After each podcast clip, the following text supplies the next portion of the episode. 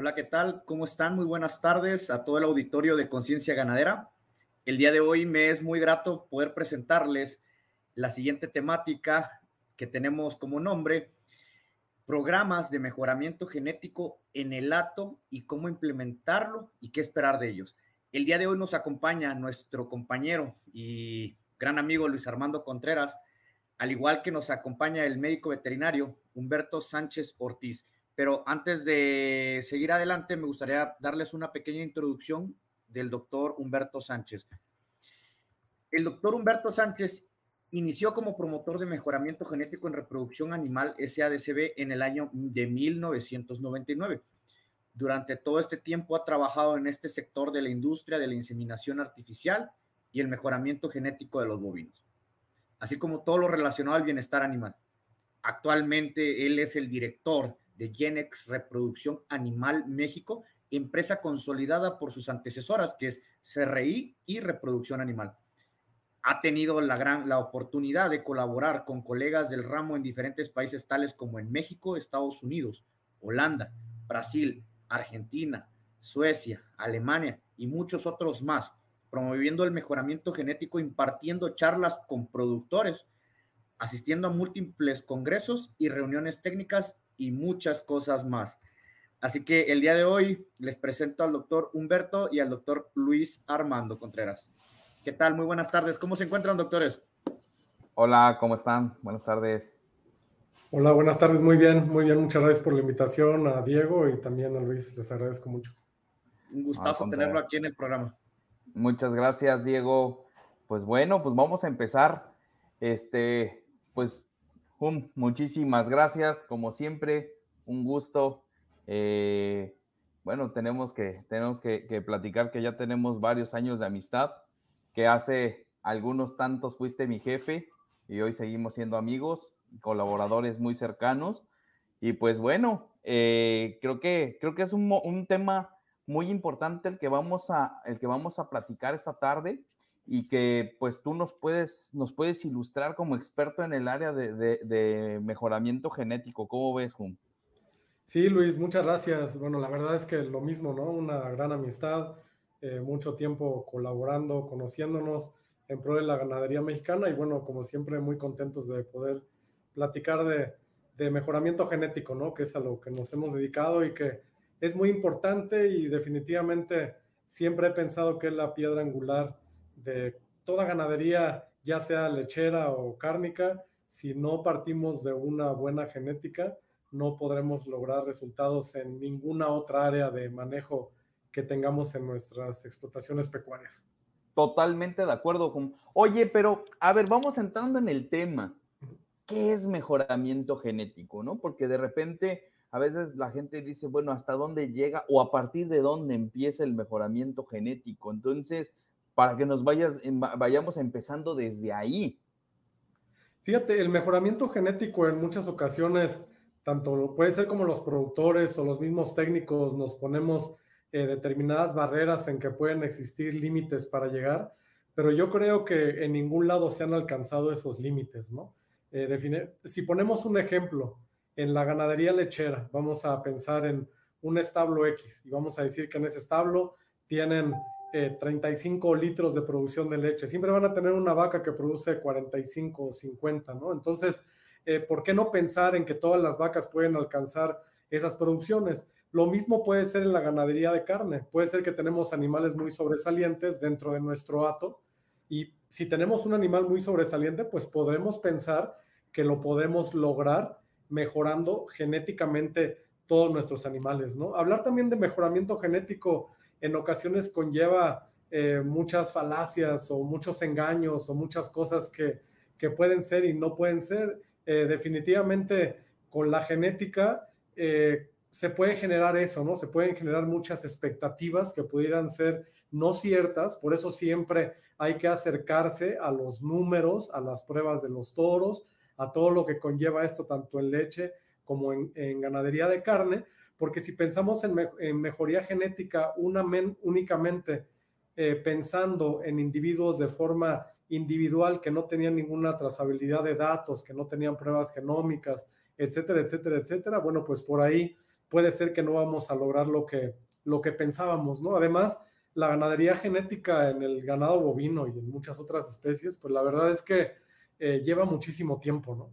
Eh, pensar en mejoramiento genético de un bovino de leche, pues es pensar en lo que estamos inseminando el día de hoy, lo vamos a cosechar o lo vamos a comenzar a cosechar dentro de tres años. Entonces es demasiado tiempo como para arriesgar, como para tratar de jugar eh, en, esas, en esas situaciones. Y en la ganadería de carne, pues puede ser un poquito más rápido el proceso si pensamos en engordar un becerro, pero de cualquier forma estamos hablando de un poco más de dos años, dos años y medio que vamos a, a tardar en cosechar lo que, lo que estamos sembrando, ¿no? Por eso es muy, muy importante de verdad pensar en que el mejoramiento genético no debe ser un juego en las explotaciones, lo debemos de tomar muy, muy en serio. Además está comprobadísimo que el mejoramiento genético en las ganaderías no rebasa más del 1.5% del total de los gastos de una explotación.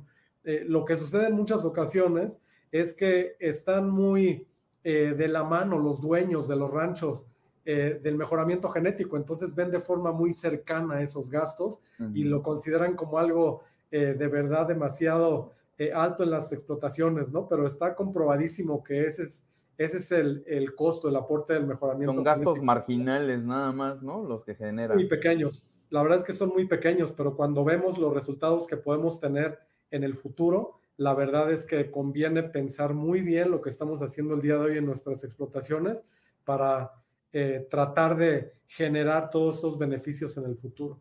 Totalmente de acuerdo, Humberto. Oye, pero, por ejemplo, alguien que ya, un colega, un ganadero, se decide a, em, empezar a, mejorar genéticamente, ¿cómo le debe de hacer? O sea, ¿qué tiene, que considerar, qué puntos a tomar para decir, bueno, a partir de aquí comienzo mi mejoramiento genético, porque eh, yo creo que ahí es en donde a veces a, muchos productores no, no, tienen claro cómo comenzar y piensan, ah, ya me voy a ir a un programa de embriones o algo así, que evidentemente hay escalas de mejoramiento genético y hay eh, eh, tiempos en el mejoramiento genético, pero ¿cómo se puede comenzar de algo básico a mejorar?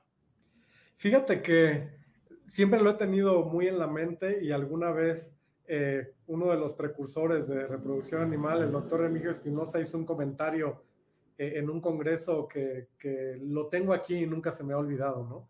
Él decía que si todas las vacas en México, y dejando a un lado lo que tiene que ver con transferencia de embriones, ¿no? Porque eso ya estamos hablando de algo que conlleva un manejo que es diferente, ¿no? Más específico, sí. Pero él decía que si todas las vacas en México todas las vacas que tenemos en México se inseminaran una vez, la ganadería en México sería completamente diferente. Y es cierto, digo, que se inseminaran con toros probados, lógicamente, ¿no? Porque también hay quien en ocasiones puede pensar en que está mejorando genéticamente utilizando toros que quizás no podríamos tener la certeza que le van a ayudar a mejorar. Y en este sentido, a mí me gustaría eh, platicar de una anécdota que hace muchos años tuve en los Altos de Jalisco. Estaba evaluando vacas. Antes hacíamos muchas evaluaciones para cruzamientos dirigidos en, el ganado y estaban tres hermanos, eh, eran vecinos los hermanos. Entonces llegamos con el primer hermano que había comenzado ya a inseminar hace algunos años, se veía que sus producciones eran mejores, las vacas estaban mucho mejor conformadas, etcétera. Y cuando estábamos ahí trabajando, llegó el segundo hermano que todavía no estaba muy convencido de comenzar la mejoría genética o no, y dijo, bueno, a ver, vengan, vengan, vamos a comenzar a trabajar, quiero que vean mis vacas, que me hagan sus recomendaciones, yo sé inseminar y vamos a comenzar a, trabajar. Muy bien. Y después llegó el tercer hermano, y el tercer hermano me dijo, Humberto, ven, te invito a que veas mi toro. En aquel entonces no había pruebas genéticas todavía. Y entonces a mí se me hizo muy fácil decirle al Señor, le dije, mire Señor, le juego uno a 10 que su toro no sirve. Entonces, de momento el Señor casi que se molestó, de verdad. Y, bueno, me dijo, ¿cómo es posible que me digas que mi toro no sirve si ni siquiera lo has visto? Y yo le dije, mire Señor, no tiene nada que ver con su toro. Lo que sucede es que en los programas de mejoramiento genético, de todos los toros que entran a esos programas de mejoramiento genético, que ya estábamos hablando de animales que vienen de una base poblacional muy alta, de lo mejor no de un rancho, de un estado, sino de lo mejor de un país. Eh, le dije, únicamente uno de cada diez toros pasan la prueba cuando tienen hijas y se pueden comercializar y los otros nueve se van a McDonald's. Le digo, su toro no podríamos decir ni siquiera que es el mejor rancho del estado de Jalisco. Eh, podríamos mencionar que su toro es el mejor toro de su rancho porque lo dejó de su mejor vaca con un buen toro en su momento.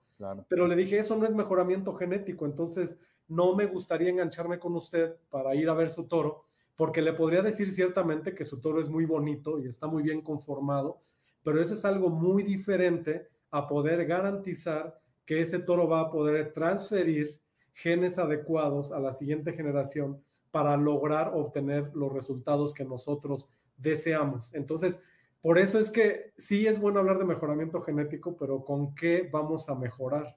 Hay que tener certeza de qué es lo que estamos utilizando, porque si no tenemos esa certeza, bueno, nos vamos a dar cuenta de esta certeza, como ya lo decía, dentro de tres años, y eso nos vamos a dar de golpes en la pared o en ganadería de carne dos años más tarde, ¿no? Pero e, ese tipo de anécdotas me quedan eh, muy eh, grabadas y de verdad yo pienso que, que, nos dan un sentido muy práctico, ¿no? De lo que deberíamos de, hacer. Estoy totalmente de acuerdo. Y aquí eh, podemos hacer o, o pensar en evaluar, ¿no? ¿Qué valor aporta realmente a la productividad cuando nos enfocamos en un programa de mejoramiento genético? Y ahí a lo mejor tú, vas a tener 25 mil historias de, datos, ¿no? Datos duros, porque aquí algo que tú acabas de mencionar y que creo que sí eh, eh, invito a la gente es que lo bonito no es sinónimo de bueno, ¿no? O sea, son dos cosas que son completamente diferentes que pueden estar ligadas, eso tampoco lo, lo, digo, que digo que no, pero no necesariamente lo bonito es sinónimo de bueno. Entonces, ya cuando una persona se atreve y dice, ok, yo voy a inseminar, me voy a meter a, a, mejorar y todo, ¿qué, ¿qué, qué, le puede aportar este, este mejoramiento? Porque tú hablabas ahorita de tres años, yo podría decirte, quizás a lo mejor el hombre lo va a ver bien, bien, bien dentro de cinco, ¿no? Dentro de tres, como que apenas va a empezar a ver una pincelada de esa decisión que, que tomó. Y fíjate lo importante que tiene la decisión.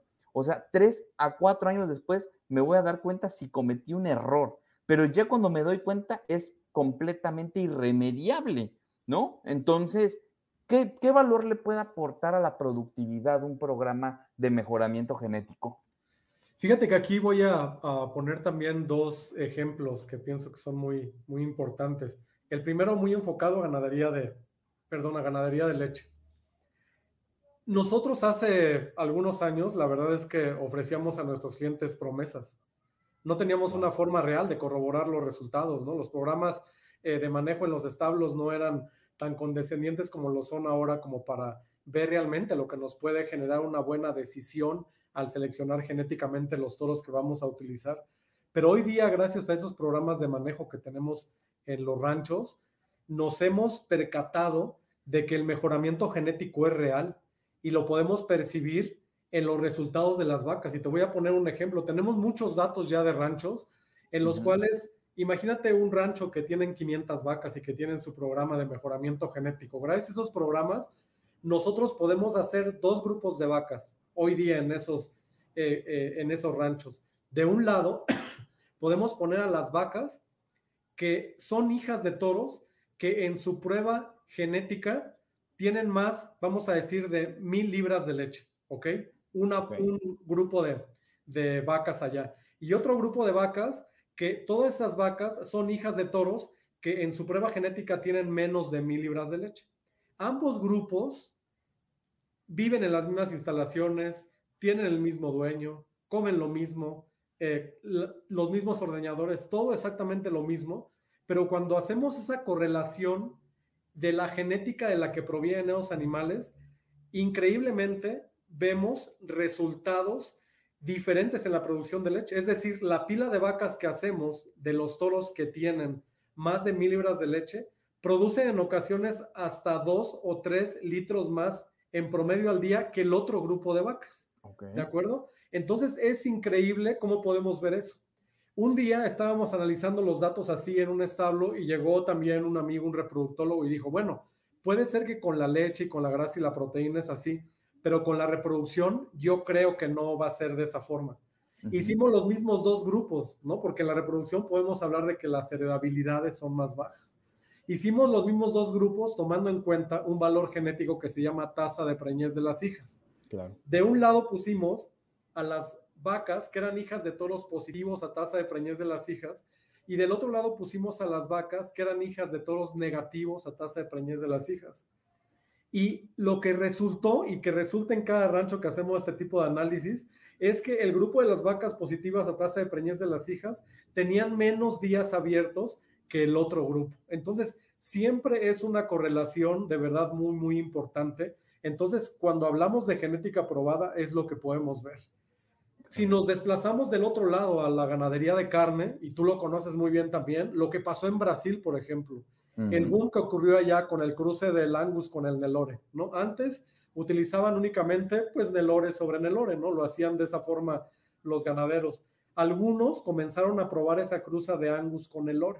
Lo que encontraron al destete en los animales fue en promedio de 25 a 30 kilos más por destete por animal. Entonces, imagínate, cada 10 animales que tienes es como tener un becerro más un becerro más. Entonces, dime si eso no va a ser una utilidad, si no va a ser una ganancia genética y por eso es que en Brasil, después acompañado de las ganancias de peso que pueden tener en las engordas, la calidad de la carne, la rusticidad que logran estos animales, muchas cosas que se logran o se pueden combinar, ahí es donde nosotros vemos de forma palpable que el mejoramiento genético es real siempre y cuando, como, perdón que sea tan repetitivo con esto, pero siempre y cuando se utilicen los toros con las características genéticas adecuadas para cada productor. Claro, Fíjate que, que, sí, a mí me tocó hacer ese tipo de evaluaciones en muchos establos con, con datos que tenían en el Dairy Comp, ¿no? O sea, eh, eh, donde se hacían las separaciones y era impresionante ver cómo toros de hijas de, de, de, o sea, hijas de toros positivos en tasa de preñez de las hijas llegaban a tener hasta 23 a 24 días abiertos, menos en promedio.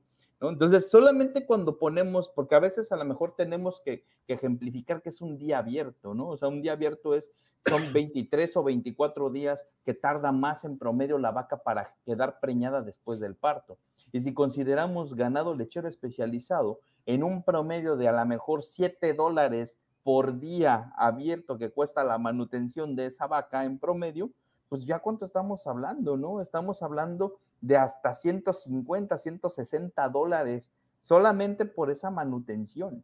Entonces ya estamos hablando de tres mil y tantos pesos por vaca, pero cuando decimos son mil vacas, entonces ya a cuántos cientos de miles o hasta millones de pesos te puede llevar la, la, eh, en un programa de mejoramiento bien dirigido, ¿no? O sea, realmente es, es impresionante eh, yo como reproductólogo lo, veo, eh, eh, pues son cosas que cuidamos mucho, ¿no? Los toros que ocupamos, que tengan buenos méritos, evidentemente, y es algo que, que yo, yo quiero que nos digas porque a veces somos muy exigentes y queremos que todo esté perfecto y como quisiéramos.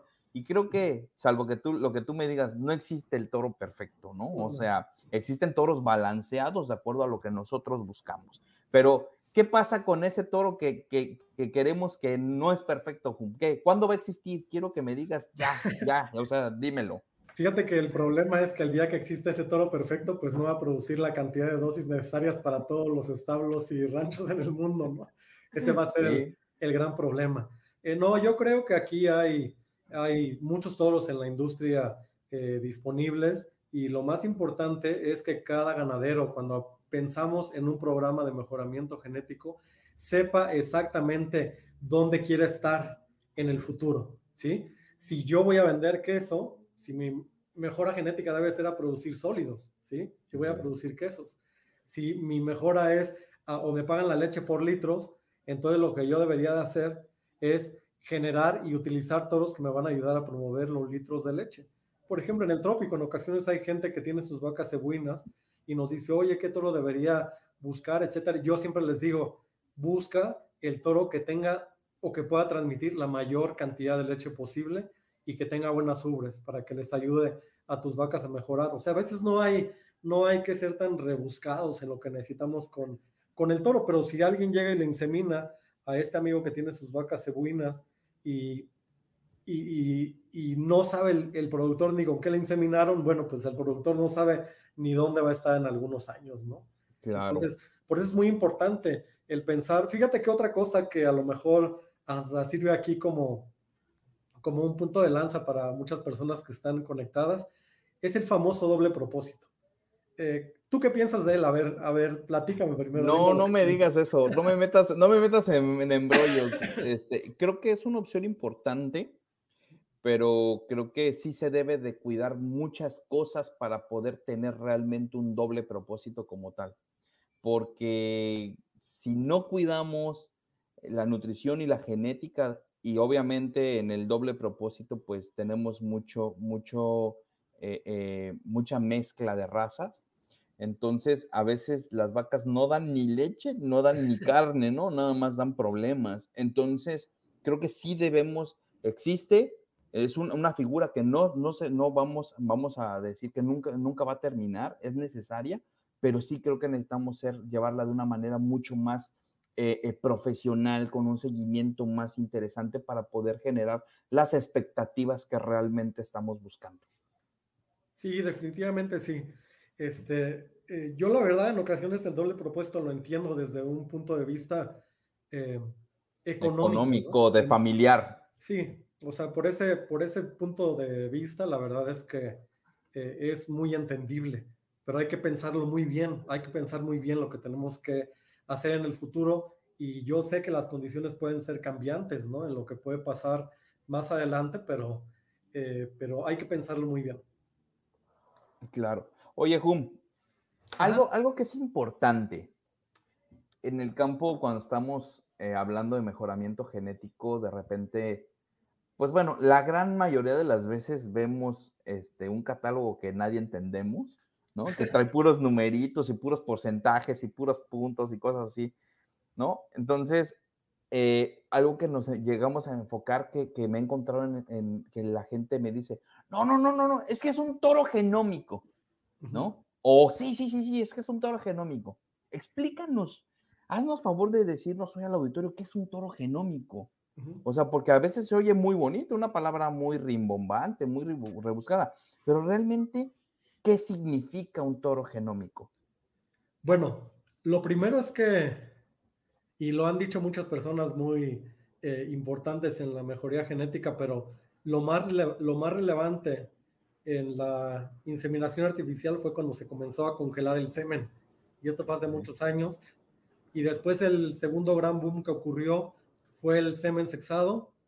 Y después del semen sexado, pues sin duda, eh, los famosísimos toros genómicos, que se puede decir muy fácil eh, y no es más que un toro que tiene una prueba en base a su DNA, a su información genética, sin necesidad de esperar eh, que tenga hijas en su prueba.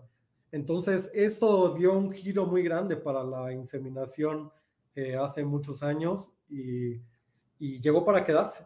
Los toros genómicos ya son muy alcanzables, o, no, no, decir alcanzables, ¿no? se quedó para quedarse y la gente utiliza hoy día los toros genómicos tanto para ganadería leche como para algunas razas de carne también, ¿no? La mayoría ya lo, ya lo tienen. No sé si te gustaría platicar un poquito más en específico acerca de los toros genómicos. Sí, justamente que nos digas qué diferencia hay con un toro probado, porque yo todavía veo en la gente que quiere, me dice, no, es que yo quiero ocupar toros probados, quiero ocupar toros probados, quiero ocupar toros probados. ¿Qué, qué, qué, qué ventaja da un toro genómico versus un toro probado? ¿O por qué, por qué hacen eso?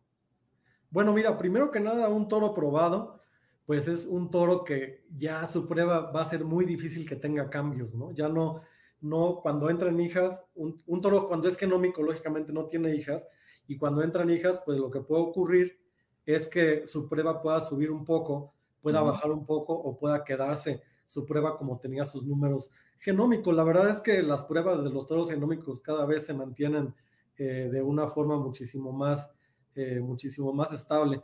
La gran diferencia es que, por ejemplo, si tú decides utilizar un toro que es probado, puedes utilizar, por ejemplo, nada más un toro en tu rancho sin ningún problema.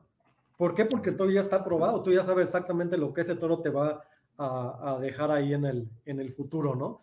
Pero cuando utilizas un toro genómico, como su prueba todavía es una prueba que su confiabilidad es un poquito más baja, entonces ahí, en ese sentido, lo que puede ocurrir es que si tú utilizaras, por ejemplo, nada más un toro, ¿sí? Entonces, ese toro, imagínate que lo utilizaste masivamente en tu rancho y que baja su prueba. Claro. Entonces ahí puede ser que pierdas genéticamente hablando un poquito, ¿no? Pero por eso la gran recomendación con los toros genómicos de utilizar siempre grupos de cuatro o cinco toros, dependiendo del tamaño del rancho, porque así siempre va a haber un toro que su prueba va a subir, otro va a bajar, otro se va a quedar en el mismo lugar donde estamos, y entonces al final los promedios pues van a, eh, van a ayudarnos a mejorar sin duda, ¿no? Totalmente, Sí, porque eso, eso lo encontramos mucho y pues bueno, es importante, eh, a, mucha gente le llama la atención que los genómicos te vas a la fecha de nacimiento y son toros de 15, 16 meses, ¿no? Y obviamente los toros probados son toros mucho más maduros de edad, pero por, obviamente lo que nos platicabas, a lo mejor si, si tú nos puedes decir antiguamente, antes de que entrara todo lo de, lo de poder evaluar los famosos SNPs, ¿no? Los polimorfismos de nucleótido simple, que es lo que se evalúa en los toros en, la parte genómica. ¿Cómo, ¿Cómo se hacía para poder escoger un toro antiguamente, antes de poder tener herramientas genéticas, ¿no? Para que la gente entienda cuál era el proceso que llevaba un toro y hoy cuál es el proceso que lleva un toro de selección. Bueno, el gran cambio aquí es el tiempo, ¿no? Antes lo que, lo que pasaba anteriormente es que nacía un toro, ¿de acuerdo? Entonces, bueno, nacían muchos toros y eran medidos lógicamente por las famosas eh, promedios de progenie, promedios de pedigrí que le llamábamos, el promedio genético de la mamá y del papá únicamente, ¿no? Lo que tenían como, como toros probados. Y entonces lo que ocurría es que esos toros, bueno, tenían que esperar a cumplir 10 meses, 12 meses de edad y teníamos que obtener semen de esos toros para repartirlo en diferentes ranchos. Se repartía el semen en diferentes ranchos y entonces después teníamos que esperar a que nacieran las hijas. Y después de que nacían las hijas, pues teníamos que esperar a ver cuánta leche producían. Y en base a esto, pues pasaban cuatro años y medio, cinco años cuando sabíamos si un toro era apto para la inseminación artificial o no. Entonces, y era también, era un, era un problema, porque imagínate ya, sí, sí fue bueno, pues qué padre, y todos los que no habían sido buenos, pues sí, no, ya ni modo. Entonces vino la genética y ya puedes tener esa evaluación en un becerro recién nacido prácticamente, ¿no? Inmediata. y entonces, ¿qué es lo que pasa ahora? Que antes teníamos semen disponible de los toros cuando tenían cinco años, y hoy día comenzamos a tener semen disponible de los toros cuando tienen un año y medio, un año, cuatro meses, etcétera, etcétera. ¿sí? Eso es súper importante. Y eh, pues yo creo que algo que tenemos que empezar a hablar ya de, toros de carne, toros de leche, ¿no? Eh, eh, a veces decimos, a ver, ¿por qué es tan diferente? ¿Por qué es tan diferente los, digo, aparte de que vemos la foto y uno es pinto y uno es prieto, pero ¿qué, qué hay de diferencia en ese famoso PTA y en esos famosos EPDs. ¿Qué significa PTA? ¿Qué significa EPD en, cada, en, en cualquiera de las dos? Bueno, lo primero es que si sacamos las traducciones en español, en, en el caso de la ganadería de leche, son habilidades predichas de transmisión. Es lo que quiere decir, y eso se refiere a lo que podemos esperar de la progenie de un toro comparado con las hijas de otro toro. Es decir, nadie te puede llegar a a decir en un rancho que vas a tener eh, eh, cierta producción de, leche o de grasa o de proteína, no, siempre se compara un toro contra, contra otro toro. Y en el caso del ganado de, carne, son los famosos DEPs, que son las diferencias estimadas de progenie, que también todas las razas de carne tienen un promedio en sus razas y, todas las diferencias esperadas de progenie están calculadas sobre esos promedios. Ok. Entonces, aquí yo creo que ya podemos empezar. Vamos a empezar hablando de, leche, ¿no? Eh, eh, algo que, siempre le insisto a, los ganaderos eh, y que todavía no se nos quita esa, esa parte tradicional del escoger un toro por, por, lo bonito que se ve en la foto, ¿no? En, en, la imagen de la, del catálogo. Y está bien, digo, está padre, pero siempre le digo a, a, mis ganaderos, tú tienes que llegar a un momento en que escojas un toro sin, sin ver siquiera su foto, ¿no? O sea, ¿qué te importa si es negro, gris, verde, azul? ¿No? Tenemos que escoger por, por, eh, eh, por los méritos que estamos evaluando pero a veces me dice el ganadero o algunos colegas, es que a mí no me gusta, yo no le entiendo. Entonces, cuando hablamos de eso, tenemos que, que, ayudarle al ganadero. Entonces, en leche, si tú dijéramos, oye Humberto, ¿sabes qué? Para fines prácticos y rapiditos, dime cuatro o cinco ¿sí? Eh, eh, eh, PTAs o, o, rasgos, mejor, o sea, ya para más fácil, en el que el ganadero se tiene que enfocar para tratar de asegurar un buen mejoramiento dentro de toda la gama. No quiere decir que los otros no sean importantes, pero ¿en qué se tiene que enfocar? Bueno, dame dos minutitos, Luis, y ahorita doy la respuesta, por favor, ¿sale? Dos minutitos, por favor. Sí, doctor, ahorita lo vemos. Sí, sí, sí, sí seguro, seguro. Entonces, un tema muy interesante, yo creo. Sí, yo creo que aquí, aquí es súper importante lo que, lo que estamos hablando. Creo que eh, se tienen algunos conceptos a veces errados de qué es el mejoramiento genético y también como veterinarios, ¿no? De repente hablamos de genética y pensamos que es la genética mendeliana, ¿no? La genética de la universidad. que la tablita de Gregorio Mendel. Y... No, no, de, de, de, la, la, mosquita y, el, y las cuestiones de los chicharitos con verdes y rojitos y todo eso. Pero la realidad es que justamente, digo, no quiero decir que eso no sea importante, pero aquí estamos hablando de, de mejoramiento genético aplicado, ¿no? En qué, en qué fijarnos, cómo, este, en qué, qué, debemos de buscar, pero ya cuando hablamos de productividad, ¿no, Diego? Sí, por supuesto, porque también cuando hablamos de mejoramiento genético desde, la, desde el punto de vista de control de mastitis, sabemos que hay, hay líneas de vacas Holstein que pueden tener más resistencia a la mastitis o pueden eh, tener menor conteo de células somáticas, ¿no? creo que debemos de saber exactamente qué es lo que queremos para poder seleccionar todo ese tipo de cuestiones para que podamos determinar. Eso es lo primero. Eso es lo más en importante. En dónde estamos parados y poder decir, ¿sabes qué? Necesito, necesito vacas que tengan menor conteo de células somáticas. Necesito vacas que sean más resistentes a las mastitis porque el desafío que tengo yo anualmente, humedad y todo eso. Y, y yo creo que es importantísimo para todas las áreas, o sea, viéndolo de esa perspectiva, tanto para lo reproductivo, que bueno, ustedes son unos expertos en eso, pero también para lo productivo, porque también recordemos, claro. estamos trabajando con animales que tienen un fin técnico y cada animal que no llega a ese fin técnico, pues lamentablemente tenemos que evaluar si es, es rentable, rentable. dentro de la empresa y, y, a veces siempre pasamos de, dejamos, dejamos pasar el hecho de que los, lo, los costos de la reproducción en el ganado lechero no son un gasto, son una inversión. Entonces yo creo que es una cuestión que tenemos todavía que, que seguir machacando porque pues a pesar de que ya hay muchas, muchos avances, pues nunca está de más seguir recalcando estos. Sí, estos... Hoy, hoy hay muchas, muchas eh, formas de evaluar y que tenemos ya muy, eh, genéticamente toros que, que, van a dar hijas mucho más eh, resistentes a enfermedades, háblese mastitis, células somáticas, cetosis, metritis, ¿no? Entonces ya están muy evaluadas también esas, esas cuestiones de qué te va a transmitir el toro en ganado lechero, por ejemplo, con las hijas y la resistencia. Sí, ojo, resistencia. No quiere decir que nunca se van a enfermar. No quiere decir que si no ordeño por eh, adecuadamente, con la el limpieza adecuada. me dijo que eran ¿no? resistentes. sí, que era, que era, resistente, que nunca se van a, a, a, mamitear las vacas, ¿no? No, espérate tantito. Acordémonos que, que la, o sea, antes decíamos que la, la expresión productiva de un animal era eh, eh, 70% nutrición y 30% genética, ¿no?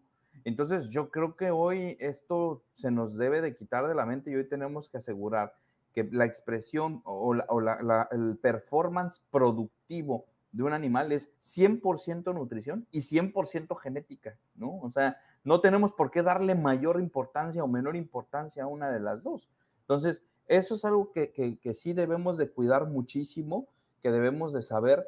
Y justamente algo que, que ahorita quiero tocar con, con, Humberto es que es muy común llegar en el campo y encontrar que el ganadero eh, eh, dice que quiere eh, dosis de semen baratas, ¿no? Las famosas para las vacas repetidoras, ¿no? Quiero dosis de 50, 60, 70 pesos, qué sé yo, para la, vaca repetidora. La, recomendación que yo hago, y justamente conociendo lo que nos dijo ahorita Humberto de 1.5, 1.8 de, ciento de los gastos de un, operativos de un establo es la genética, o sea, es marginal, no debería de existir las dosis en un establo para la repetidora, o sea, jamás debería de existir eso en un, en un termo, ¿no? En un termo debe de existir puro semen de calidad, sean vacas de primer servicio o de doceavo servicio, ya cada quien pone las expectativas de hasta qué servicio de, e, e, e inseminan, este, hasta cuántos días abiertos le, van a dar una oportunidad. Cada quien lo define de acuerdo a su rancho, a sus, a sus estadísticas, a su economía, a lo que sea.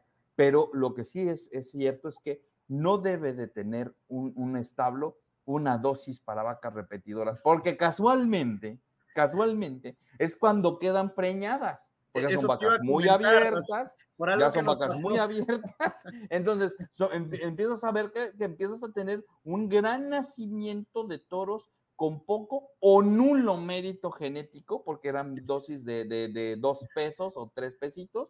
¿Y qué pasa?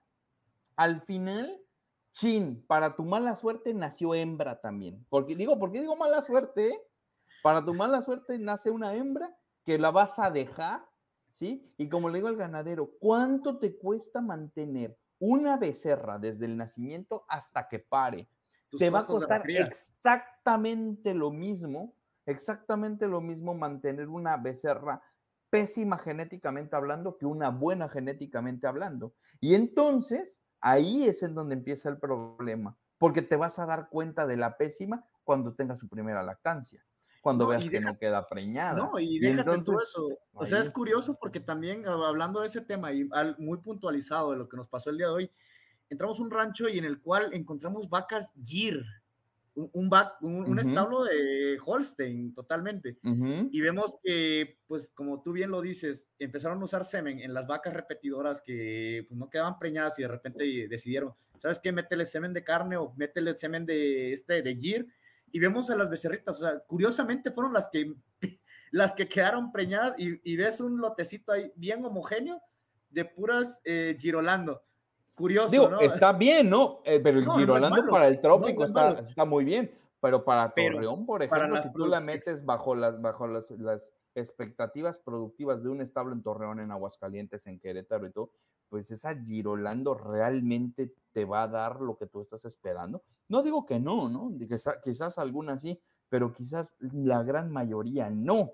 Entonces, obviamente, esto, esas, esas vacas, pero bueno, por lo menos esas se ven, ¿sí? Visualmente tú te das cuenta que es una Girolanda y ya está, la puedes, la puedes eliminar. Pero cuando es una Holstein con Holstein y mal y una becerra pésima Holstein genéticamente hablando, esa no te das cuenta porque es pinta igual que las otras. Entonces, ¿qué pasa? Hasta el momento de la productividad te vas dando cuenta que ese animal no despega como debe de despegar, no preña como debe de preñar, que se abre, que se abre, que empieza a tener problemas, que no tiene la eficiencia de, alimentación como tiene otra, como tienen sus, sus hermanas de camada, por ejemplo. Y entonces empezamos a ver que eso, esas malas decisiones en cuanto a genética te cuestan muchísimo dinero. Y entonces siempre le digo al ganadero, por favor, o sea, por, por 20 dólares vas a arriesgar una vaca, vas a arriesgar tu productividad, vas a arriesgar tres o cuatro litros por lactancia, 305 días, son mil y tantos litros, pero si la vaca te va a durar tres o cuatro lactancias en promedio, estamos hablando de cinco mil litros por vaca en promedio por 20 dólares, de verdad, o sea, aprendamos a, realmente hacer eficientes los gastos o las inversiones en donde debes de hacerlas eficientes, pero en genética creo Creo que no, no, o sea, creo que no debemos hacer esa cuestión. Y como le digo siempre al ganadero también, hay cosas en las que puedes a lo mejor comprar algo más barato, puedes hacer una economización en, esta, en estos segmentos, pero por ejemplo en fármacos, o sea, hay cosas en las que no te puedes dar el lujo de comprar cosas baratas. Específicamente para mi criterio, ¿no? Vacunas y hormonales. ¿Por qué? Porque en esas dos cosas está puesta tu productividad.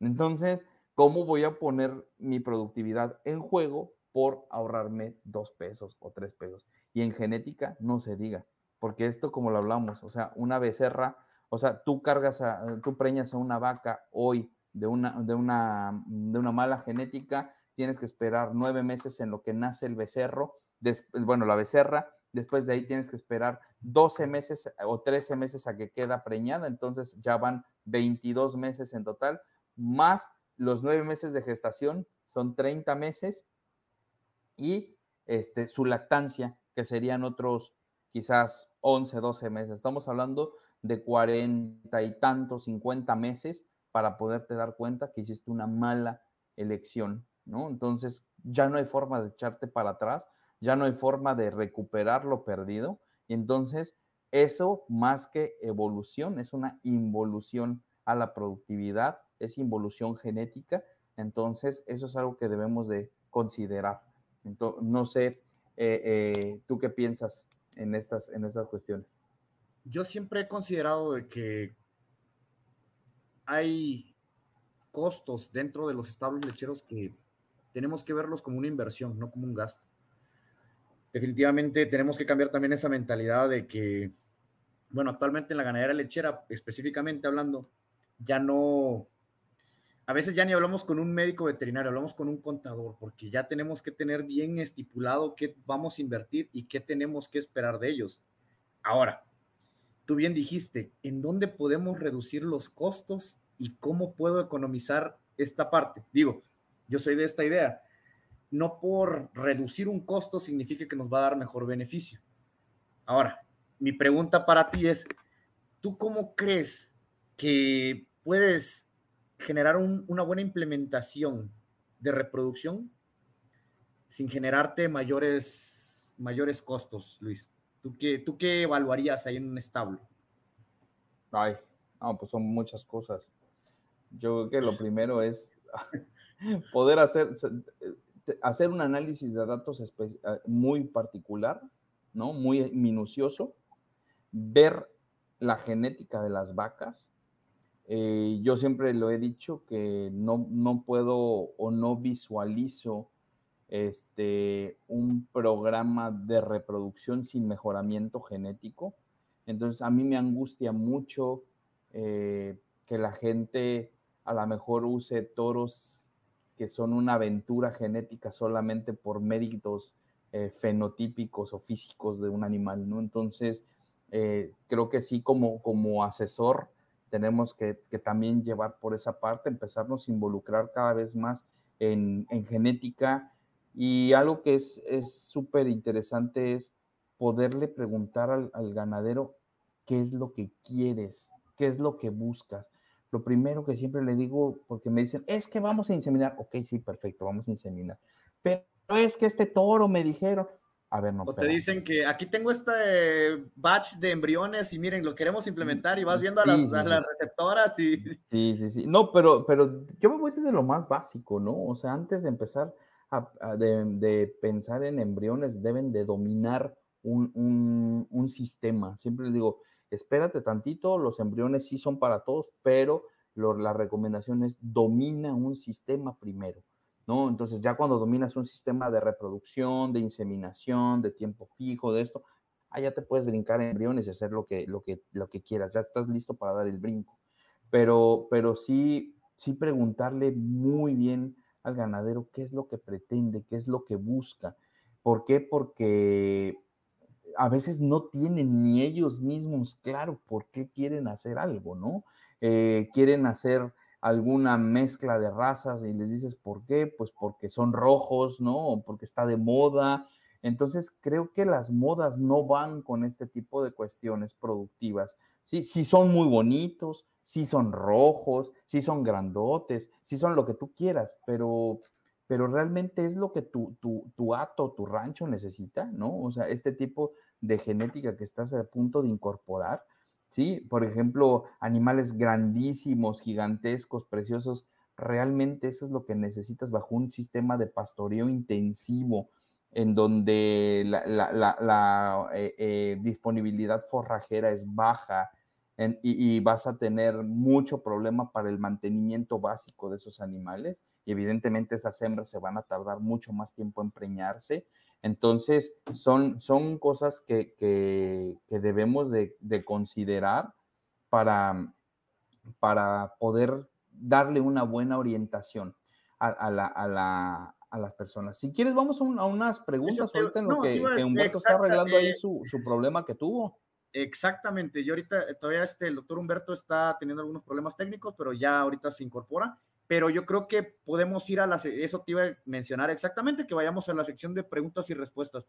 Yo creo que ahorita ya tenemos bastante preguntas interesantes, así que vamos empezando con ellas. A ver, el doctor César Ruiz González nos pregunta, en México, estamos ya en mejoramiento genético, todavía estamos buscando mejoras en las tasas de reproducción en nuestro pie de cría en nuestro país. Pues yo creo que, que ambas ya estamos teniendo mayor, eh, es que depende, ¿no? O sea, eh, creo que ya la gente se empieza a fijar más, más en, estos, en estos puntos. Eh, tenemos que, pensar en que ya el mejoramiento genético en muchos, en muchos atos es, un día a día que se busca y que hay muchas exigencias, pero pues también debemos de considerar que muchos atos pues ni siquiera tienen registros, ¿no? Entonces tenemos eh, unas diferencias muy grandes, abismales entre un, un ato y otro para poder eh, decir sí, ya estamos. Creo que, creo que nos falta mucho, como país, nos falta mucho para la parte de, reproducción y mucho más para la parte de mejoramiento genético, pero creo que ya tenemos un pequeño eh, peldaño ya, ya avanzado y que tenemos que ir avanzando cada vez más como asesores y como productores que, estamos haciendo las cosas con más conciencia, ¿no? Entonces creo que eso es algo que, que debemos de considerar. Ok, buenísima respuesta. También tenemos una pregunta de Julio Bor. Eh, saludos a Julio, espero estés muy bien. El doble propósito es un sistema de producción. Muchos dicen que el doble propósito es una raza. ¿Ustedes qué opinan?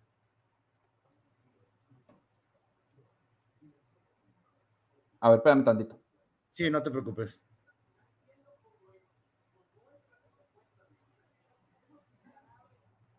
Bien, muy buenas, eh, buenas noches. Este, siempre tenemos detalles, siempre en las transmisiones en vivo. Le pasa a cualquiera. Ahorita este, se incorpora de nuevo nuestra, nuestros este, ponentes. Ahí está. Listo. A ver, listo. Perdón, es que me, estaba ahí echando un mensaje del doctor Humberto que eh, se, le desconectó, que tuvo problemas ¿no? con la conexión. A ver si ahorita nos, nos acompaña de regreso. ¿no? Sí. Entonces, a ver, ahora sí de Julio Bor. Un saludo, ah, le digo, buen amigo. El doble propósito es un sistema de producción. Muchos dicen que el doble propósito es una raza. ¿Ustedes qué opinan? Eh, bueno, particularmente yo considero que el doble propósito es un sistema de producción, pero que sí hay razas que te permiten tener una mejor eh, performance en el sistema del que estamos hablando, ¿no? O sea, que sí hay eh, eh, ciertas razas que, son más amables o más ad hoc para este tipo de, de, sistemas. Entonces, sí considero que, como tal el doble propósito es un sistema, ¿no? Excelente. Tenemos otra pregunta del doctor Cisco. El vigor híbrido entre razas lecheras, ¿qué tan real es el medir los niveles de producción? Ok, eh, bueno, ya aquí voy a empezar a hablar eh, eh, lo que a lo mejor el doctor Humberto nos hubiera podido platicar de mejor manera. Definitivamente, definitivamente hay, hay vigor híbrido muy interesante. eh, totalmente medible, ¿no? Eh, existen ya programas muy claramente establecidos en donde se busca justamente vigor híbrido. Voy a hablar, por ejemplo, de programas como Procross, por ejemplo, en donde se tiene la, la, la bueno, se tienen diferentes cruzamientos alternados dentro de la misma unidad de producción en donde se, se está eh, trabajando con Holstein, por ejemplo, con, con, con Rojo Sueco y con eh, Montbellier, por ejemplo, o en algunos lados, en lugar de Montbellier, meten, eh, ahí está raza, ¿cómo se llama? Espérame, la, eh, ahorita se me fue el nombre, ahorita, te la digo, pero bueno, hablando de esto, y es muy medible, ¿no? Eh, se tienen méritos muy interesantes, se tienen eh, justamente producciones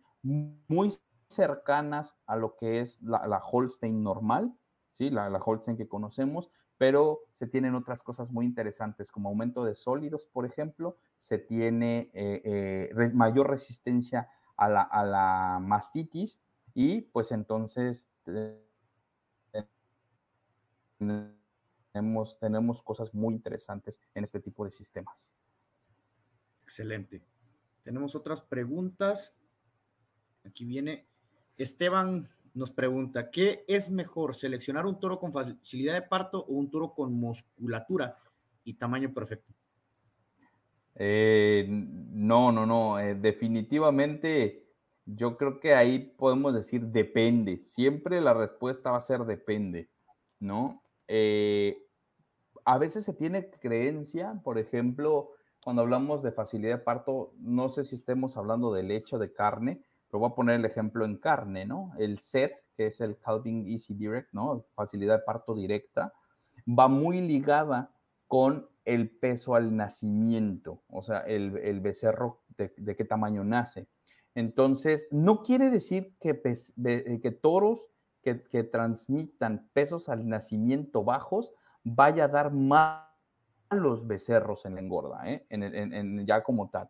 Tenemos animales que, tienen pesos al nacimiento bajitos y empieza, y, si tú te vas a otro, otro apartado que es el peso al destete, que son pesos ajustados a los 205 días, y peso al año, o sea, los 365, tenemos que son animales que dan un, dan un levantón muy interesante y que, y que, que nos, nos, nos, ayuda mucho. Entonces, a mí me gusta eh, seleccionar toros con facilidad parto, sobre todo para eh, evitar distocias ligadas, ojo, distocias ligadas a los a, cuestiones de la cría, por tamaño de la cría, no maternas, porque si la vaca está estrecha y eso, pues bueno, eso ya es otro cantar, ¿no? Pero eh, creo que sí es importante seleccionar toro con facilidad de parto. Y ya la musculatura y eso, eh, sin ningún problema, si es un becerro bien llevado, lo va a poder alcanzar, ¿no? Eh, eh, las expectativas que están teniendo. Aquí tenemos otra pregunta de Alex Salas. Médicos, ¿cómo podemos ser más productivos los que estamos en el trópico? ¿Qué podemos hacer para incrementar producciones? Yo creo que ahí lo, lo, más, lo más importante eh, va ligado a dos cuestiones. Uno, eh, mejores programas de suplementaciones minerales y suplementaciones energéticas y proteicas, ¿sí? Porque a veces eh, considerando, consideramos que el solamente hecho de tener un pasto verde es un buen pasto, ¿no? Y sabemos perfectamente bien que existen muchos pastos en el trópico que no alcanzan ni el mínimo de un 7 o un 8% de proteína. Entonces, ¿qué pasa? Que no tienen ni siquiera las mínimas cualidades nutricionales para poder mantener, ¿sí? Poder, poder eh, eh, eh, tener el mantenimiento básico de una vaca. Entonces, por lo tanto, ¿cómo podemos esperar que esa vaca nos dé su mayor expresión productiva en cuanto, en cuanto a la, a la mm, a, la leche, por ejemplo, o a, las gestaciones y que te podamos llegar a tener un becerro por vaca por año. Entonces, eso es algo que, que sí debemos de, de, considerar y obviamente también vamos a retomar el tema del mejoramiento genético, ¿no? Eh, por más que le demos de comer a muchas vacas, por más que les hagamos los que les hagamos, si no son vacas para producir leche, entonces no podemos esperar mucho de ellas. Entonces eso es bien importante. A modo de broma, yo le digo a mucha gente, es que a veces queremos, nos, nos empeñamos en sacarle leche a una piedra, pero pues no, o sea, va a ser imposible, ¿no? O sea, por más que le hagamos lo que le hagamos. Entonces, sí tenemos también que tener cruzamientos y que de tener programas bien claros que nos permitan eh, eh, tener esas producciones que estamos, que estamos necesitando. Excelente respuesta. Luis, tenemos otra pregunta de Eliseo Velasco. Buenas noches, maestro. Buenas noches, doctores. Mi duda es, ¿existe información sobre la selección genética para la resistencia a garrapatas y o hemoparásitos? Muy buena pregunta, Eliseo. La realidad es que no te puedo decir que no, yo te diría no lo sé aún, ¿no? Eh, seguramente sí habrá algún trabajo ya realizado en donde hayan evaluado este tipo de, situaciones, en donde se, vea si hay, si hay eh, eh, resistencia a, hemoparásitos, ¿no? Y, principalmente, digo, en garrapatas definitivamente hay una cuestión genética que está ligada a la resistencia a garrapata por el grueso de la piel y todo. Por eso sabemos que el más resistente por excelencia es el Bos indicus que el Bos taurus. Pero no sé si a los hemoparásitos y a, si a la enfermedad, seguramente sí debe de haber una, un tema genético involucrado, pero no sé hoy si esté perfectamente determinado. Y ojo, si ya se esté usando como, un, como una... Eh, eh, como un EPD, como una diferencia esperada en la progenie en animales ebuinos, por ejemplo. No, no, no lo sé. Una disculpa, ahí también yo estoy teniendo un poquito de problemas técnicos. ¿Me escuchas? Sí, sí, te escucho. Ah, buenísimo. Buena respuesta. Yo creo que también es algo importante, sobre todo para la, zona del trópico, poder tener algo evaluado, real en genética sobre resistencia, sobre todo anaplasma y piroplasma, o problemas que nos pueda generar las garrapatas o, o algún tipo de ectoparásitos. Ecto y endoparásitos. También tenemos otra pregunta aquí, mira.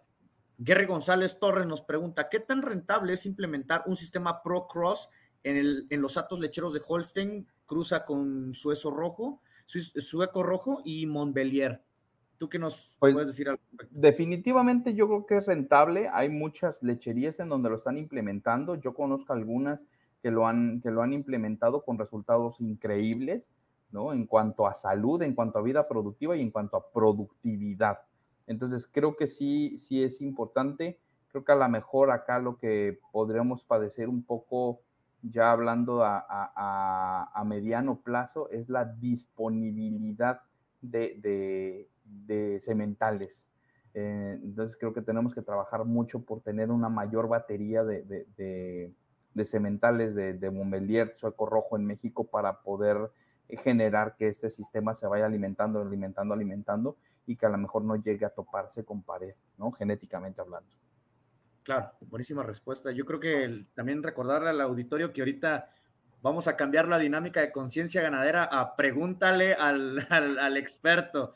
Y creo que sería bueno que nos pongan más. Tenemos muchas preguntas. Oye, oye, lo, lo, bueno es que, que, o sea, que yo trabajé en cuestiones genéticas y todo eso y que medianamente me defiendo. Si no, imagínate que estaremos aquí viéndonos la cara tú y yo y, a ver, y ahora a ver qué digo, ¿no? A ver qué paya, con qué payasada me salen estos dos, van a decir la auditoría. Así que, así que ahorita tenemos un auditorio muy interactivo, pero hay que, a ver, aquí tenemos una pregunta de Alejandro Sacramento den su opinión de los programas de mejoramiento genético implementado por los gobiernos estatales, por favor. Santísima sea el Señor Jesucristo. Ahí sí me voy a meter en, camisa de once balas. Solamente creo que creo que no fueron bien llevados, ¿no? Creo que no fueron bien llevados y creo que los animales seleccionados, muchos fueron seleccionados por bonitos. A ver, aquí tenemos otra pregunta de Gilberto Alemán. ¿Por qué muchos médicos veterinarios que realizan inseminación artificial no quieren dar sus servicios a pequeños productores? porque según no le sale, no creo que deberían de apoyar igual a los productores pequeños si también pagarían sus honorarios. Yo, bueno, creo que es una pregunta más de conciencia que... Yo creo que sí, yo creo que sí, ahí es invitar a los, a los colegas a que, a que apoyemos a la causa y, y, que justamente ni, la, ni los programas de reproducción asistida, ni los programas de mejoramiento genético, eso, eso es como, como yo quería hoy que, que, que se, lleven, se llevaran en la mente, no son restrictivos para grandes productores ni para gente millonaria, ¿no? Como a veces se, se tienen esas ideas. Tiene la idea, realidad, Sí, la realidad es que, este, pues no, o sea, el, mejoramiento genético es para todos y entonces solamente se trata de, querer hacer las cosas. Creo que el primer, el primer paso y lo más limitante en esto es eh, que el productor se decida hacerlo. Creo que ese es el paso más importante que den ese y, paso. Y seguramente sí habrá algún colega que quiera ir por cinco vacas, ¿no? O sea, creo que no hay ningún inconveniente. Somos apasionados a la, a la medicina veterinaria, así que mm, sí. Eso no creo que, que haya gente que ponga peros. Ahora nos pregunta Daniel Borras, ¿cuáles son las diferencias más importantes entre la medición, entre las mediciones de características productivas entre los americanos y europeos? ¿Y cuál nos conviene más como tropi?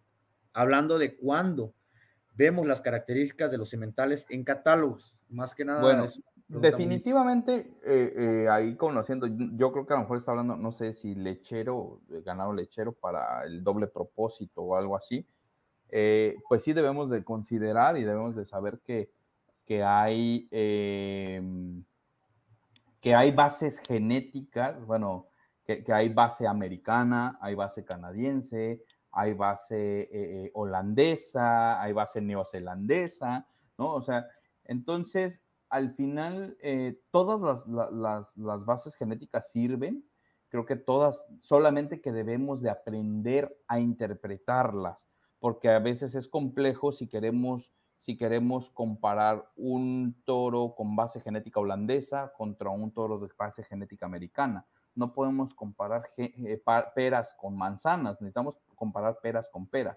Y a veces es muy común encontrar, fíjate, ahorita hablando, cuando vemos un, programa de un, catálogo y dice un toro americano, ¿no? Eh, ejemplo, 1500 eh, libras de leche y vemos una, una base holandesa y está en kilos, ¿no? Entonces, de repente se nos hace fácil decir, ah, bueno, pues nada más conviértele las libras a los kilos y pues ya eso es lo que tiene en leche. No, no, la realidad es que las cosas no son así. Para poder hacer todas estas cuestiones, hay formas en las tú cuales puedes meterte a la, a la página de Dairy Bulls y todo y buscar el toro en base americana o en base holandesa, porque cambia completamente todos los, los, los datos. Entonces, no nada más es así de ahí le cambio cuántos kilos por por eh, eh, libras o viceversa. Entonces, eso es algo bien importante. Entonces, yo creo que las, todas las bases genéticas son buenas siempre y cuando sepamos leerlas, sepamos interpretarlas y sobre todo sepamos qué es lo que queremos en el acto. Entonces, sin ningún problema, ¿no? Sí, eh, lo, lo, que siempre les digo es, con que ustedes tengan algo en la mano que respalde la pajilla que van a usar en una inseminación, estamos del otro lado. Porque si nada más tenemos algo que congelaron ahí tras lomita y sin saber ni por ni quién es, ni qué este, méritos con yema de huevo. No, está bien, digo, la yema de huevo no pasa nada. No, no, la yema de huevo se sigue utilizando, pero el tema es eh, bajo qué, qué cuestiones sanitarias fue congelada esa dosis, bajo qué cuestiones de calidad fue valada esa dosis, ¿no? Y sobre todo, bajo qué méritos genéticos fue congelado ese toro. E, es que la realidad es más que nada de que a lo mejor el proceso, el proceso se lleva bien, pero genéticamente, ¿qué valor nos puede aportar e, e, esa pajilla? A ver, aquí hay otra pregunta. Hablé de Alex Salas, de nuevo. Hablemos de ganado de carne. Muchos toros los evalúan con sus EPDs, pero estos muchas veces se suplementan demasiado y a la hora de usarlo resulta que no es lo mismo en el potrero que podemos hacer aquí. Este lo he visto en razas Beefmaster y Brangus Rojo. ¿Qué comentario nos puedes tener? definitivamente, definitivamente, eh, cuando nosotros vemos un EPD, tenemos que, considerar ¿no? Que las diferencias esperadas de la progenie son estimados de un toro que ha dado crías y que se le ha medido esas crías, por ejemplo, el peso al destete, el peso al año, este, no sé, otro, otros CPDs importantes en ganado de carne, estamos hablando de el, área, ¿no? El área del, del ribeye, por ejemplo, del ojo de la costilla, hablamos de terneza, hablamos de marmoleo, hablamos del grueso de la, de, la capa de, grasa. Entonces, hablamos de muchas cuestiones, pero debemos de considerar lo que hablamos hace rato. Genética 100% de importancia y nutrición y ambiente son el otro 100%. Entonces, si yo tengo justamente, si yo tengo un toro, ¿sí? Con todas las cualidades genéticas habidas y por haber, pero no tiene algo que permita que esos genes se, se, expresen, entonces no voy a lograr absolutamente nada. Entonces, yo creo que aquí sí debemos de, saber que, obviamente los, los CPDs e te dicen lo que es de todo, pero si no cuidamos a las crías, y ojo también, algo que debemos de considerar, que no se nos debe de olvidar, es que los toros dan el 50% de la información genética a esa cría que van a que estamos formando. Pero ¿qué pasa con la mamá? ¿Qué pasa con, con ese 50% de esa vaca que regularmente son vacas corrientonas, etcétera, que les ponen un toro bueno para poder generar un, una buena cría. Y ese efecto, en efecto están logrando eso. Pero no es lo mismo eh, empadrar un toro bueno con una madre buena que un toro bueno con una madre mala. Por lo tanto, las crías no van a ser iguales aunque sea del mismo toro. Entonces, eso es todo lo que debemos de empezar a, considerar.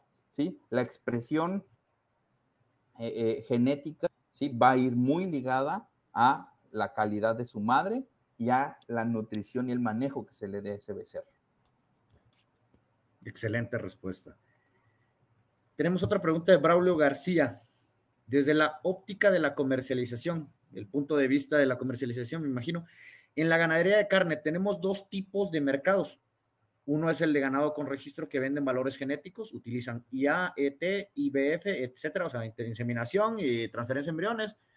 Y el otro es ganado comercial o sin registro que venden kilogramos de carne. Y es aquí en este último tipo, en la ganadería comercial, donde tienes que evaluar y ser muy cuidadoso con el diseño e implementación de programas genéticos, con las metas muy bien definidas para que tu programa genético sea exitoso. La pregunta es, ¿por qué? Definitivamente ahí le mando un saludo a mi buen amigo Braulio García.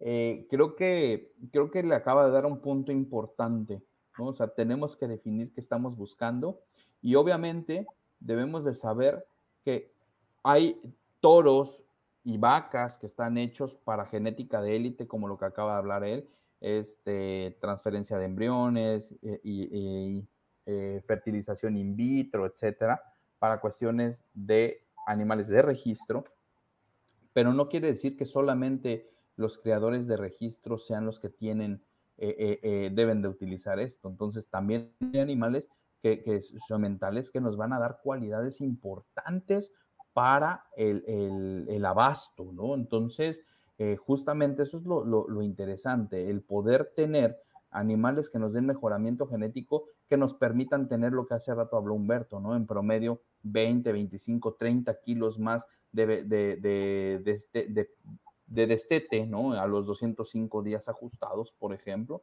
que ya cuando estamos hablando de eso, pues pensando en 20 kilos, ¿no? 20 kilos por mil becerros son 20 toneladas de becerro solamente por el toro que hayas ocupado, ¿no? Entonces, sí es bien importante cuidarlo y decir que aunque nos dediquemos al, ganado comercial, El mejoramiento genético nos va a dar mucho. Aunque me digan, no, todos esos animales, macho o hembra, se van a ir al abasto, entonces, ¿por qué busco mejoramiento? Justamente por eso, ¿sí? Porque aunque se vayan al abasto machos y hembras, si tú quieres, pero vas a tener mayor cantidad de kilos y por lo tanto menor tiempo ¿sí? Para, eh, para alcanzar el peso objetivo en el que los vayas a sacar y por lo tanto eso es productividad.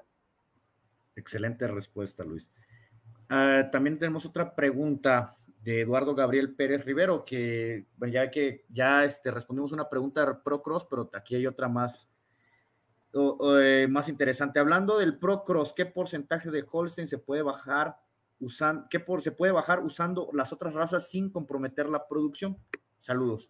Bueno, son, son este tipo de programas son programas que, que tienen cruzas alternadas entonces se puede bajar perfectamente bien dependiendo de, cómo va la cruza, puede, puede llegar a tener hasta 35% Holstein y lo demás entre las otras dos cruzas. Entonces, este, y sí se ha evaluado que las vacas en promedio alcanzan prácticamente lo mismo, ¿sí? las mismas producciones o quizás un litro, dos litros menos pero algo que sí debemos de considerar es que en la productividad no necesariamente la vaca más productora es la más, la más rentable, ¿no? O sea, debemos de, echar números de cuánto te cuesta el litro de, de, leche producido por una vaca que te va a durar dos lactancias, por ejemplo, versus la vaca que te da quizás tres litros menos al día, pero te va a durar tres lactancias o 3.2 lactancias. Entonces, ahí es en donde el costo, el costo de producción de cada uno de esos litros, empiezas a ver cómo la que te da ligeramente menos es el costo también de producción más bajo. Y entonces esa es productividad. Exactamente, o sea, es este, checar los tres pilares, ¿no? De productividad, rentabilidad y eficiencia, ¿no? En los establos, en cualquier explotación agropecuaria. Bien, este. oye, ahí ya me mandó el, doctor Humberto, tuvo muchísimos problemas y se disculpa con todo el auditorio porque este, ya, no, ya no pudo conectarse, le empezó a fallar el internet, se le fue la luz y, por eso me dijo, espéranos tantito porque empezaba a haber apagones ahí en su casa y, y está sin luz, sin nada. Entonces, este, pues yo creo que yo creo que vamos a tener que hacer una segunda parte porque pues el experto era él y ahora ya acabé aquí hablando, imagínate nada más. No, pero también fue buena la, la, la, sesión de QA, o sea, de preguntas y respuestas, yo creo que estuvo buenísimo. Eh, también ahí tenemos una iniciativa por parte de Julio que quería entrar aquí a la, a la, transmisión y le digo que entrara con muchísimo gusto. Ah, pues mándale, mándale el link, mándale el link. No, que no quiere, que dice que no, pues es que voy a estar en pantalla. Le digo, entra. No, mándale el link. Experiencia de alguien es lo que, sí, a nuestro compañero estoy intentando convencer para que entre a nuestra transmisión. entonces... Dile. A ver, no sé si hay algún otro, algún otro. O alguien que quiera entrar a la transmisión o opinarnos. Yo creo que también esa parte podemos. Podemos hoy eh, hacer algo único en, en conciencia ganadera. algo diferente, algo diferente. Alguien que quiera, voy, a compartir el link de la charla y a ver, vamos a ver si alguien se quiere animar a compartirnos sus experiencias con respecto a los a las implementaciones de estas este, técnicas reproductivas. Y ahí va. O que alguien comente ahí, si quiere pasarlo, pasamos con todo, con todo gusto. Exactamente. Así Entonces, ahí ya, creo que ya están diciendo que no le saque Julio que ya entre el médico Julio, ya le están, ya le están echando ahí que le entre al, al quite. Dile que no sea, que no sea, que no sea sacón. Ay, ay, ay. Y, si nos puede aportar, ahí mandé el link de la charla. Las personas que quieran entrar, aquí estamos para que nos den su opinión, su experiencia. Yo creo que esta parte nos puede ayudar muchísimo a todos, sobre todo para enriquecer esta charla. Seguimos ahí, seguimos ahí. Nos, dicen, eh, eh. nos, nos preguntan, excelentes bateadores emergentes. Gracias, Alejandro. Eh, es, parte, es parte, de, es parte del, del, show ahí De, de, que estamos bajo estas cuestiones este, de, de, de luz, internet. el médico Armando Madrid nos dice, entra Pedro López. Sí, tenemos que entre, que entre el buen, el buen doctor Pedro López que tiene también doctorado en genética. Si quieren entrar el Pedro. Julio. no le saques, Julio. Pero si quieres, vamos con otra, otra, otra pregunta en lo que alguien, alguien, ahí decide. Acá tenemos. En ganado de eh, Elmer Francisco Gámez Valenzuela nos pregunta: En ganado de carne, el becerro nomás está en explotación cinco meses. En cambio, becerras que se van a quedar a suplir el hato, las, las, este, los reemplazos, se quedarán 10, 15 años en promedio, me imagino. la aportación de la madre en cuidado y pariciones. Eh, bueno, yo, creo que, eso, eso, es, eso es algo tremendamente que, debemos de, considerar. Eh, recordemos una, una cuestión, ahorita me voy a ir a una cuestión que, que, a mí me gusta mucho cuidar. Cuando hablamos de reproducción, hablamos de que una becerra regularmente o una hembra la volteamos a ver reproductivamente cuando ya nos está dando problemas, ¿no? Cuando ya alcanzó la edad de la pubertad y no llega, cuando ya se pasó después y no queda preñada. Entonces, cuando volteamos a ver muchas de esas cuestiones, pero debemos de ir recapitulando que la reproducción de una vaca se va a cuidar desde que la esta becerra está en el vientre de su madre. Se tiene que cuidar desde que se está gestando, ¿sí? ¿Por qué? Porque eh, dependiendo de la condición corporal de su mamá, ¿sí? Va a ser el impacto que va a tener en la formación, ¿sí? De cierta calidad y cantidad ovocitaria. Entonces, desde ahí va a tener una cuestión, de lo que hablábamos hace rato, de epigenética para la cuestión de el, desarrollo, eh, el desarrollo ovárico. Entonces, hija de una becerra flaca, hija de una vaca flaca, será una mala reproductora. Entonces, tenemos que cuidar a nuestras reproductoras desde que están en el vientre de su madre. ¿De acuerdo? Ok, excelente respuesta. Mira, aquí tenemos, a ver, espérame, a ver, no se anima Julio, pero bueno, aquí tenemos otra pregunta más que nada es una, yo creo que es una pregunta comercial, pero Omar Mesa nos pregunta qué opinan de la superdosis que recientemente sacó a la venta una de estas grandes empresas de venta de semen de México. Yo creo que a lo mejor Humberto hubiera este, sido. Yo creo que sí, yo creo que sí, Humberto ahí hubiera podido opinar mejor que yo. Este, no sé a qué se refieran con las, con las superdosis.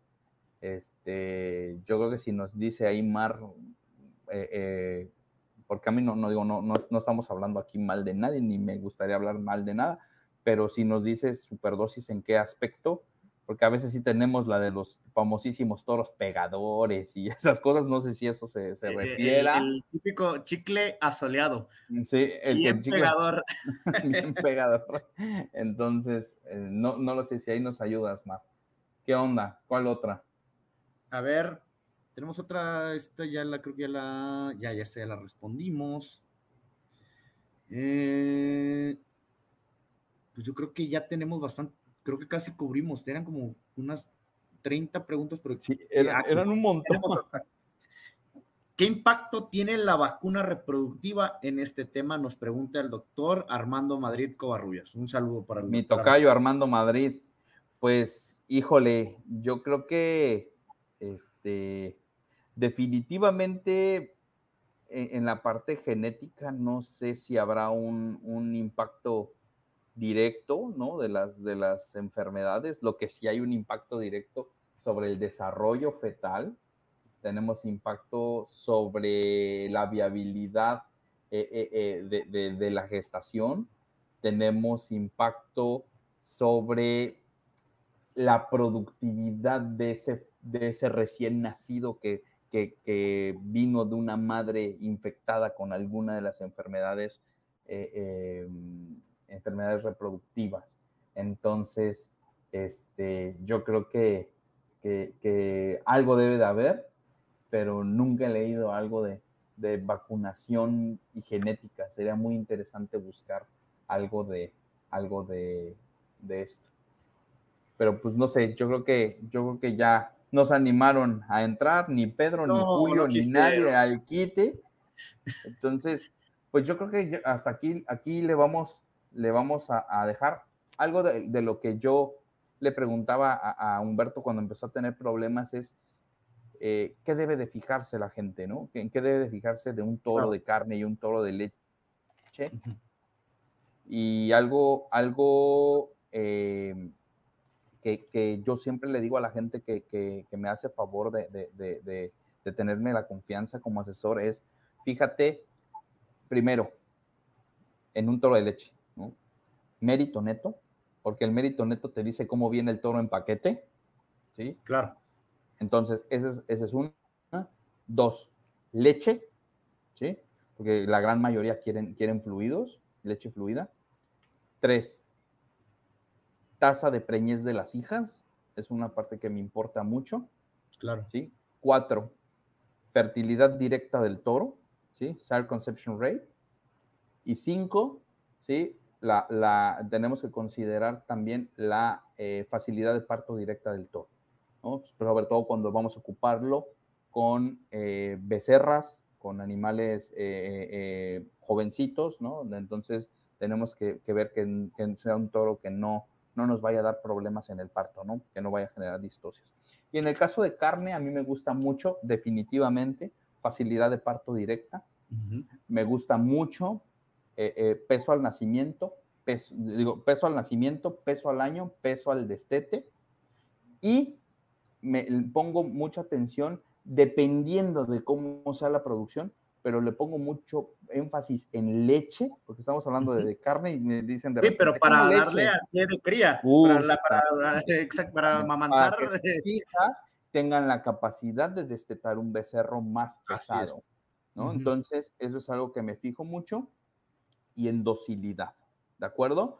Y ya cuando hablamos de cuestiones de calidad, por ejemplo, en gente que está me, me, eh, muy metida en, en producir eh, becerro, en producir cortes de calidad, pues entonces ya nos vamos más a los méritos del corte, ¿no? El diámetro del rib, eh, la terneza, el, el, marmoleo, ¿no? Pero generalmente quien no llega hasta esas instancias, lo que les acabo de decir, y me gusta mucho siempre ver cómo está el diámetro testicular, ¿no? El diámetro testicular claro. en ganado de carne es muy importante porque este, sabemos que eh, de, dependiendo, entre más diámetro testicular, si hay una correlación con la fertilidad de las hijas, ¿no? Más Entonces, fertilidad, sí. Exactamente. Entonces, son cosas así básicas para poderle, para poderle eh, eh, recomendar a la gente que nos, que nos está eh, acompañando hoy, que se, se fijen en estas en estos PTAs en el caso de leche, que recordemos que significan habilidades predichas de transmisión, y EPDs en el ganado de carne, que significan diferencias esperadas en la, o estimadas en la progenie. Entonces, creo que, creo que ya, ya, pues eso es en donde, en donde quería, quería llegar, eh, poder hablar, ya hablamos del, del, vigor híbrido, que la importancia que tiene y cómo, cómo son opciones interesantes hay que cuidar mucho el inbreeding, que, que es inbreeding, consanguinidad, ¿sí? Ahorita Las consanguinidades este, no nos dejan nada bueno. Entonces, este, recordemos que la vida, eh, la vida de un toro dentro de un hato, eh, no estoy diciendo su vida productiva como, como semental, debe de estar limitada a tres, no más de cuatro años, porque si no va a empezar a montar a sus hijas. Claro. Entonces empezamos a tener eh, algunas cuestiones in, eh, eh, que no son, no son deseables por ese tipo de cuestiones. Entonces, aguas con el inbreeding, recordemos que antes en el Holstein, por ejemplo, estaba como que permitido 12, después con el paso de los años era 6.25 y ahora estamos hablando de que se permite un inbreeding de no más del 3.12%, ¿no? De consanguinidad. Entonces, este, pues bueno, eso es algo que, sí debemos de considerar. Aguas con el inbreeding. Soy, soy, soy eh, eh, fanático, dependiendo en qué momento de hacerlo, del vigor híbrido, ¿no? De hacer cruzamientos y pues solamente eh, eh, decir que, que, el mejoramiento genético y la, eh, las diferentes biotecnologías reproductivas no son restrictivas ni son solamente para los creadores de registro. Son no es para, para todo el mundo, no es para el, rico, no es para el millonario. Es para todo ¿no? el mundo. Y ahorita la, la realidad es que nosotros tenemos ganaderos que tienen 10 vacas y, y están inseminando a sus dos o tres vacas que tienen vacías. ¿No? Con programas de tiempo fijo, con mejoramiento genético, entonces se puede hacer a cualquier escala, desde esos casos hasta inseminar 2.500, 3.000 vacas, ¿no? Eh, eh, sin ningún problema. Entonces, por favor, nada más llevarnos eso en las, eh, en las, en la mente, por favor. ¿vale? No, y claro, pues creo que también una buena reflexión para que los ganaderos también le den oportunidad a las nuevas generaciones de médicos veterinarios que están, la Universidad Sumacti, por ejemplo, que se están preparando para poder ser profesionistas, sobre todo que pueden esta técnica perfeccionarla y darles un mejor servicio, así que también apuesten a los talentos jóvenes.